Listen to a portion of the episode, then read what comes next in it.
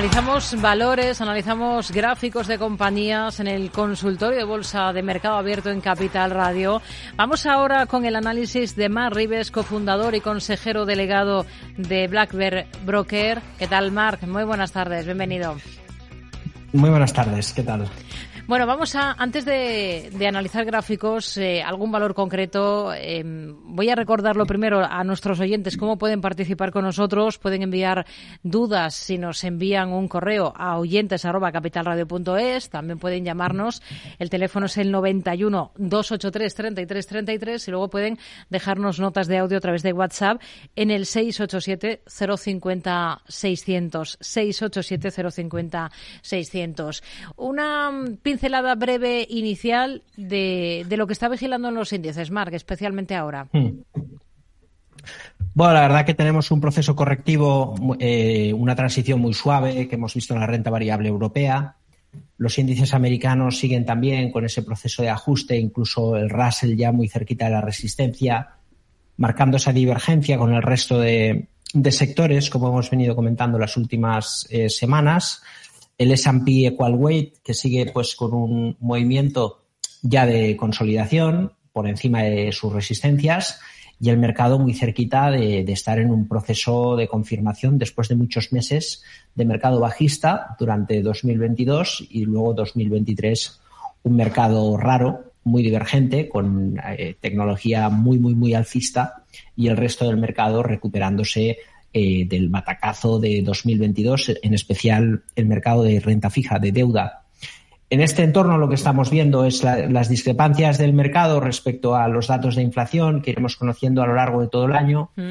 y sobre todo lo que hemos lo que hemos visto esta semana, ¿no? Como cualquier dato que pueda pesar en negativo, pues va a pesar en la volatilidad del mercado. Está muy claro que los buenos datos macroeconómicos junto con los buenos resultados empresariales a corto plazo no agradan tanto al mercado, pero sí a medio y largo plazo, porque desde luego el debate tiene que estar abierto entre eh, datos pésimos para que bajen tipos de interés, eso puede soportar mercados alcistas a medio y largo plazo, o es mejor esperar un poquito y que la inflación se vaya moderando con una economía que resiste y eso permita bajar los tipos de interés.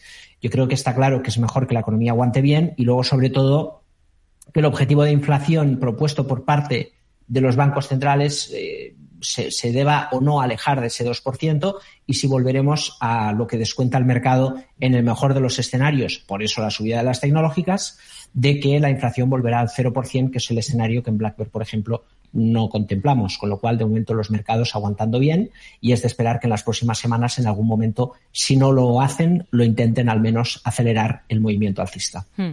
Vamos a ir respondiendo dudas de oyentes. Por ejemplo, vamos primero con, con esta nota de audio, Mark, y lo comentamos. Buenas tardes, ¿qué tal? Soy David. Eh, hola, Marc. He entrado hoy en, línea directa aseguradora. Yo creo que tiene que ir a por el 108. Puedo estar equivocado, pero bueno, esa ha sido mi apuesta. Eh, ¿Cómo lo ves? Muchas gracias. Hasta luego. Posición abierta en línea directa. A mí me parece poco el 108. O sea, línea directa es un valor que viene de una gran crisis, una gran caída y es uno de esos valores pues que después de conformar la tendencia bajista, la desaceleración de la caída y la consolidación de un soporte relevante está en un momento clave. Eh, ya hemos escuchado mensajes de la compañía que este año va a despegar todo lo que es la cuenta de resultados y seguramente por este motivo la, cotización pues está reaccionando positivamente. En estos casos, cuando estamos comprando un valor que cambia una tendencia de tan largo plazo, siempre es muy complicado porque estamos en el primer embate y no es normal que en el primer intento el precio lo consiga, pero de momento lo está haciendo. En este caso, los precios actuales marcan punto de compra por corrección y apoyo en zona de soporte ante resistencia puede probar si quiere stop por debajo de 0,80 y dejar correr la tendencia. Línea directa es un valor que concatena ahora mismo los dos elementos claves para el largo plazo, valor y precio, y ahora solo falta que el mercado lo entiende, lo entienda de esta manera, ¿no? Con lo cual yo aspiraría a algo más que el 1,08, porque desde luego si es capaz de llegar ahí y arrancar la tendencia, probablemente a largo plazo la veremos sustancialmente más arriba que este nivel de resistencias. Buena decisión, veremos si el mercado le acompaña. Hmm. Un correo electrónico en Microsoft, valor que vamos a analizar, para Pablo que nos escribe y nos dice que tiene acciones compradas en 367,8 dólares, que lleva alrededor de un 9% de beneficio, que tenía una visión de largo plazo, pero que ve que está bajando cada día bueno, cada día. Esta, esta semana sí que es cierto que, está teniendo eh, apenas una jornada en positivo, el resto a la baja. Y lo que se plantea es si merece la pena vender ahora para esperar un recorte y volver a entrar más abajo o son operaciones, esta que plantea, bastante complejas para acertar. Em, en todo caso, le gustaría saber qué stop loss le pondría a esta posición que él tiene abierta en 367,8 dólares en Microsoft. A ver, el precio de compra es correcto. Y mm, al final, eh, nosotros siempre lo que planteamos es que en el proceso operativo tú tienes que definir el estilo de trading. ¿Por qué? Pues porque los tiempos del mercado siempre son diferentes y el precio pagado por un activo determina la tasa de retorno. Yo me niego a hablar de burbuja de las eh, tecnológicas, más allá de Nvidia o del caso particular de Tesla, que ya ha caído un 60% de sus máximos. Pero el resto son compañías con caja neta, compañías con márgenes asombrosos y compañías que han demostrado que el fenómeno de lo que era una burbuja en el 2000, que era prácticamente pues comprar eh, una posibilidad, se ha convertido real en cuatro o cinco compañías especialmente. El resto eh, quebraron, ¿no? Con lo cual, por ahí sí que podríamos hablar de burbuja. Ahora hablar de burbuja, no. Podemos hablar de mercado sobrevalorado. Y también hace unos meses, en noviembre de 2022, después de caer un 40%, pues era un buen momento. Ahora el oyente ha comprado bien. El tema es, en lo que no me gusta es el largo plazo, porque, em, eh, claro, eh, a los precios que compramos, lo más normal es que este, la cotización de las siete magníficas en algún momento corrijan, como Tesla, un 60%, o en un proceso amplio lateral, como lo ha hecho muchas veces Apple, ¿no?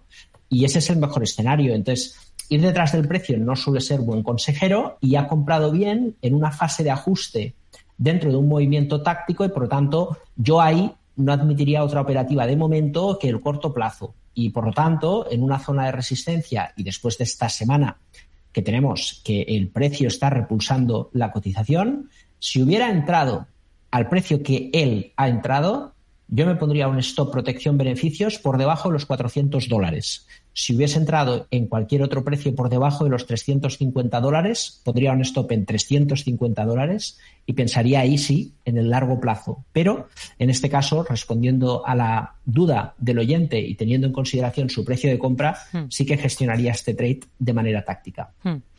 Siguiente nota de audio. Escuchamos a este otro oyente, Marc. Buenas tardes. Quiero preguntarle al analista cómo ve actualmente eh, las mineras y concretamente quisiera preguntarle por Río Tinto. ¿Cómo vería ahora mismo una entrada y quisiera que me diera soportes y resistencias? Muchas gracias por su ayuda. Un saludo. Entrar en Río Tinto ahora, ¿cómo lo ve Mar Hmm.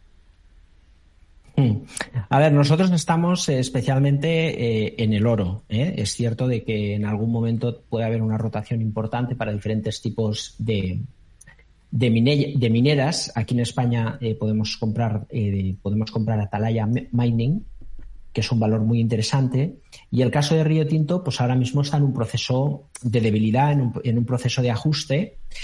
Em, bueno, vamos a ver el gráfico semanal que nos presenta. Ahí tienes un proceso lateral de muy largo plazo y está en una situación que, si quiere tomar una posición, debería de poner un stop por debajo de los 60 em, dólares. Mercado americano. Stop 10%, a partir de ahí, tomar un tamaño de posición razonable, a lo mejor un 2,5-3% en la cartera.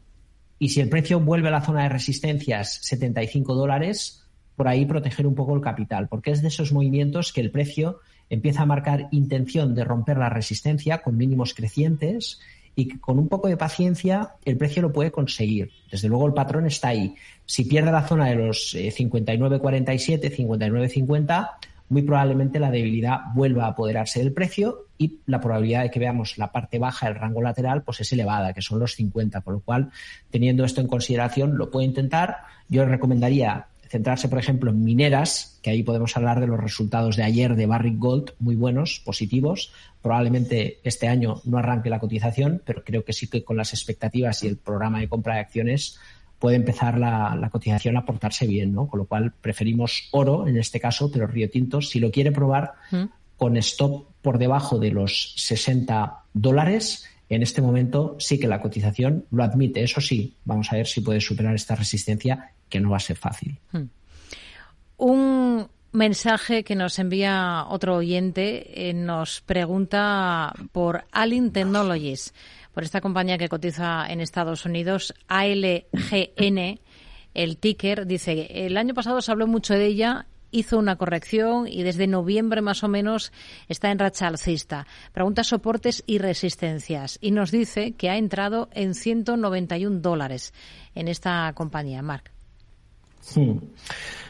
Em, ¿Ves? Ahí eh, cambia la cosa, ¿no? Porque ha comprado una zona muy buena de mínimos y lo que tiene que hacer ahí, eh, cuando operamos no nos tenemos que preguntar en qué precio vamos a vender. No nos tenemos que preguntar tampoco si el beneficio es mucho o es poco. Lo que nos tenemos que preguntar es eh, qué argumentos se escriben para deshacer la posición. Por ejemplo, eh, llega al precio objetivo, ¿no? Y hay valores que a veces llegan al precio objetivo y tú entiendes que la casuística de la empresa es no vender jamás, ¿no? Porque la empresa continúa en un proceso de mejora, o bien por comprar acciones propias, o bien por, por aflorar algunos activos ocultos, ¿no? Como puede ser Alibaba, como puede ser el EGNOR, y que tú puedes permanecer a largo plazo en la compañía porque sigue creando valor a muy largo plazo. Y a veces el, sujeto es el, precio, ¿no? La cotización, que yo creo que es lo que pasa en el GEN, ¿no? Y en este caso, lo que tiene que hacer es defender la tendencia en 250, quedarse ahí. Si el precio pierde los niveles actuales, recogemos beneficios. Y si el precio sigue en la tendencia, que se mantenga. Es difícil hacerlo porque a veces de ejecutar un stop al 35% al 65% es darle mucho espacio al precio. Pero yo lo que le puedo decir es que para ganar un 600% a veces, o un 200 o un 300% y tener un resultado asombroso, está claro que le debemos de dar espacio al precio. Y si algo hemos aprendido en estos años operando en bolsa es que si tú eres generoso con el mercado, a largo plazo el mercado es generoso contigo. Y si tú intentas cogerle al mercado el beneficio rápidamente, lo que estamos haciendo es estrangular el flujo de beneficios a largo plazo, que es la tendencia, ¿no? Hmm. Y por lo tanto, que ponga el stop en este nivel, disfrute los beneficios y vamos a ver si el precio tiene capacidad de subir más. De momento parece que sí. Venga, buscamos más nombres, más valores. Escuchamos a este otro oyente. Hola, buenas tardes. Soy Diego desde Madrid. Antes de nada, enhorabuena por el programa. Le quería preguntar a Marc por, por un lado, por eh, Solaria, saber si cree que es un buen momento para ir acumulando ahora, eh, pensando que en cuanto baje la, los tipos de interés, ya tarde unos meses o, o un semestre dos semestres, eh, empezará a subir. En teoría estará más saneada. Y en segundo lugar, quería preguntar por Vidrala, que ha tenido un movimiento estos días hacia abajo y, bueno, no sé si está rompiendo algún soporte o no, o si, si la mantendría. Yo la tengo comprada a un precio de 91 pero hace ya bastantes meses, o sea que repartió dividendo y, y he dado acciones, por lo tanto no estoy en pérdidas. Pero bueno, saber cómo la veis y confiaría en ella a medio y largo plazo también, igual que Solaria. Pues muchísimas gracias, enhorabuena por el programa, chao. Nos venimos al mercado español para hablar de Solaria y de Vidrala. Vamos a comenzar por Solaria primero, Marc. Bien, la verdad que, a ver, Solaria es un valor que, que nos gusta, Sí, lo que pasa es que el sector no nos gusta, ¿no? ¿Y cómo, cómo, vemos esto? Bien, eh, fíjate, fíjate, que eh, está en una zona de soporte muy importante, además viene con una caída castigo, castigo eh, severo, ¿no? Con una caída muy vertical. Cuando queremos comprar y, vemos una corrección, eh, podemos admitir una corrección como un movimiento totalmente normal del precio. Pero ojo también porque el mercado a veces nos indica con movimientos con mucha violencia y cierto volumen que hay una intencionalidad bajista, ¿no? Y cuando eso pasa, tienes que mirar la compañía y luego preguntar por sector o país y ver si esto mismo está pasando en el sector o en el país. Si pasa en el sector, entonces podemos estar confortables porque al fin y al cabo lo que estamos viendo es eh, un sector débil que puede estar arrastrando eh, pues la cotización de Solaria. Si vemos en pantallas eh, la cotización del, por ejemplo, del ETF Invesco Solar Energy, eh, ostras, lo que vemos es que Solaria ha logrado aguantar un soporte que el sector, ojo, el ETF, hace mucho tiempo que ha perdido. Concretamente ha perdido desde los máximos del rango lateral último un 60%, desde la última caída pérdida soporte un 45%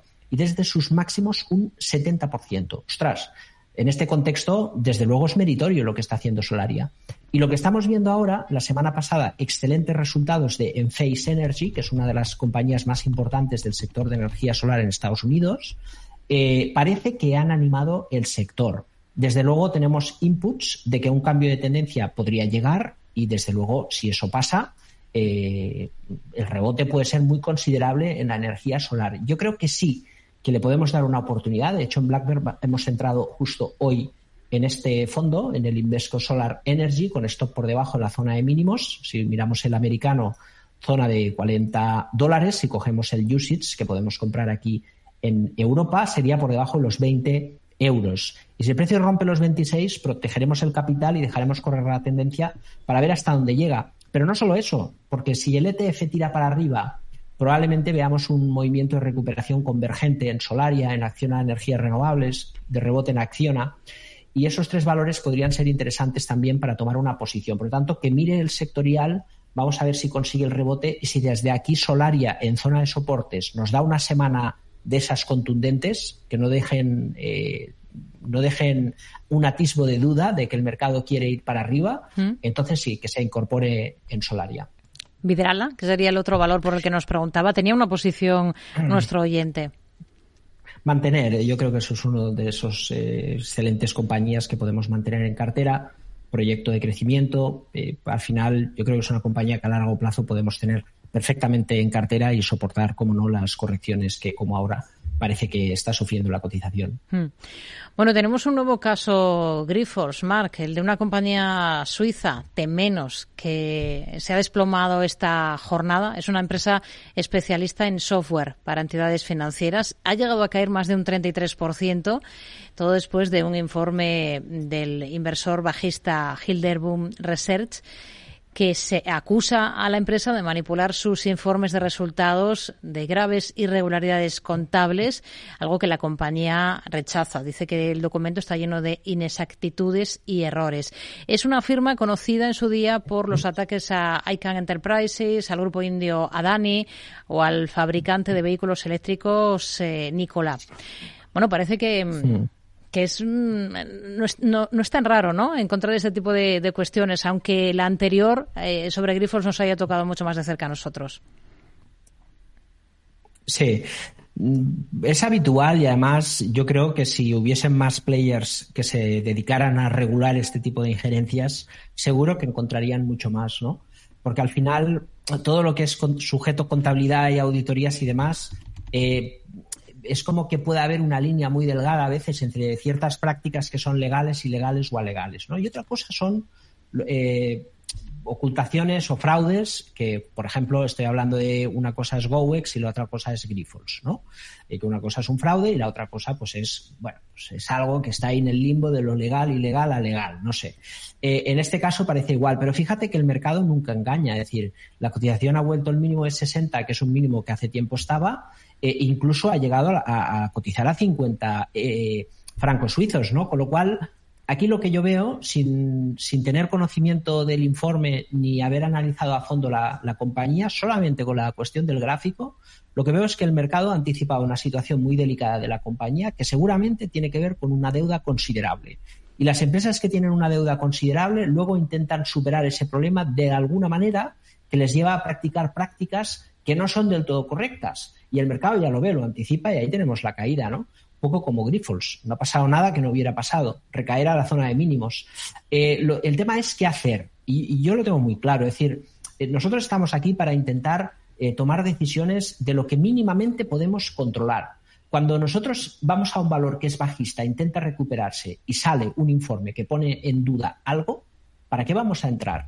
Porque al final puede haber razón o no puede haber razón, pero lo único que es cierto es que el precio, si ya viene de bajar y le ha costado un montón cambiar la, tendencia, ahora con estas dudas de un inversor reputado por destrapar eh, fraudes, lógicamente le va a costar, ¿no? Es como Grifols, le va a costar recuperar si todo lo que ha hecho lo ha hecho bien. porque lógicamente dejas una sombra de la duda que empeora la situación a vida, con lo cual aquí prioriza la, la tendencia bajista, el intento de recuperación fracasa por una noticia, yo dejaría absolutamente al margen esta cotización. Es más, si tuviese una posición comprada, saldría. Hmm. Vamos a, vamos a echarle un vistazo a dos valores que nos propone un oyente que nos escribe, Gabriel de Barcelona. La primera compañía, le doy el ticker, es en la bolsa francesa, sería A de Albacete, L de Lugo, G, eh, I, L, Algil, escrito. Eh, la compañía es Group Gilim. En la bolsa de París tiene acciones compradas a 30,10 euros con un objetivo que se ha marcado para el largo plazo de 40. Este oyente, ¿cómo ve esta estrategia? Bueno, el tiempo dirá. Al final, los precios objetivos a mí es una cosa que no, no me gusta porque te condicionas a algo. Lo que tiene que hacer es dejar correr la tendencia, poner un stop por debajo de 29 y si el precio le da, pues no sé, un beneficio y algún ajuste, que proteja el capital. Más allá de eso, valor alcista y, claro que puede llegar a 40, ¿por qué no? De hecho, es un valor fuerte en tendencia alcista. Lo único es que ha comprado a, un precio muy cercano a lo actual, ¿no? Pero bueno, se reengancha la tendencia y, vamos a ver si tiene capacidad de compra. Pero que ponga el stop por debajo de la zona de los, 20, de los 28.50. Hay otro nombre que nos da, que es del mercado estadounidense. Em, la compañía es Smith Wesson ¿Qué nos dice eh, el ticker? Es SWBI de Italia. Es del Nasdaq, las tiene compradas a 14 con un stop en 11.50. Y el objetivo al alza no lo tiene claro en este caso, nos dice. Bueno, los objetivos siempre son infinitos. Es decir, aquí lo que vamos a buscar es, es lo máximo que nos quiere dar el mercado. No, no sabemos cuánto puede ser, ¿eh? pero hay que dejar correr la tendencia e insistir mucho en eso. Es mejor comprar fuerza a veces que debilidad. Eh, eh, la tendencia es para dejarla correr y las pérdidas, cuando vemos un patrón que nos ha hecho entrar y que la cosa cambia, hay que saberlas tomar. O cuando vemos una compañía que nos gusta por un plan, yo qué sé, de negocio y luego de, de pronto vemos que los números no son los que pensábamos, pues hay que cortar o cuando eh, sale pues lo que comentábamos antes, ¿no? Eh, un fraude o alguna duda de eso que hace caer la cotización, hay que saber cortar las pérdidas, porque este negocio no consiste en adivinar lo que va a subir, consiste en saber gestionar las pérdidas y dejar correr las, las ganancias, porque una gran tendencia muchas veces nos permite financiar momentos de volatilidad, ¿no? Y ahí el precio está en un, en un punto de, bueno, de posible arranque, si él confía en esta cotización, pues esto por debajo de los 11.70 y que deje correr. Vamos a ver, el tiempo dirá hasta dónde quiere llegar esta acción. Hmm. ¿Algún nombre, Marc, para terminar en este último minuto? ¿Alguna compañía? Estaba con el tema de.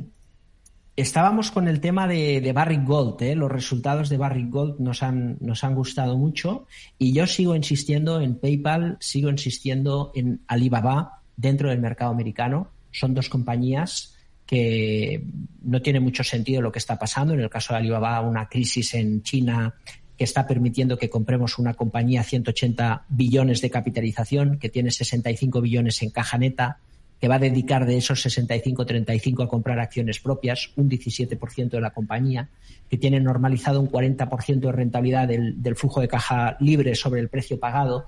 Son demasiados factores que al final piensas qué riesgo asumes, ¿no? Hmm. Si la compañía no tiene, no tiene deuda y tiene caja neta y PayPal no es tan exagerado, tampoco la cotización se ha comportado de la manera que lo ha hecho Alibaba, pero casi, y desde luego son dos valores muy interesantes para asumir riesgo entre las dos, tener un 7,5-8% de la cartera en posiciones muy agresivas, pero con un potencial muy atractivo, y Barrick Gold, otra de las compañías que lo puede hacer muy bien en un escenario que manejamos de inflación algo más alta que la última década, pero inflación controlada y tipos reales negativos. Esperemos que eso llegue a lo largo de este año. Mar Ribesco, fundador y consejero delegado de Black Bear Broker. Gracias y hasta la próxima. Muy buenas tardes. Igualmente, un saludo. Mark Rives es el CEO y cofundador de Black Bear Broker, regulado por la CNMV con el número 270 en el registro de agencias y sociedades de valores. Para la resolución del consultorio se utiliza la plataforma Black Trader by Black Bear Broker. Las opiniones expresadas se manifiestan como una opinión genérica y no personalizada en función de las dudas de los oyentes sin que supongan recomendación en el catálogo de recomendaciones de Black Bear Research. El analista en todo caso expondrá en su análisis si existiera algún tipo de conflicto de interés que podría tenerse en consideración en materia de abuso de mercado. En todo caso, podría solicitar solicitar ampliación de la metodología así como de las conclusiones de los análisis realizados, de manera directa y sin coste alguno en los siguientes modos de contacto info arroba o www.blackbear.es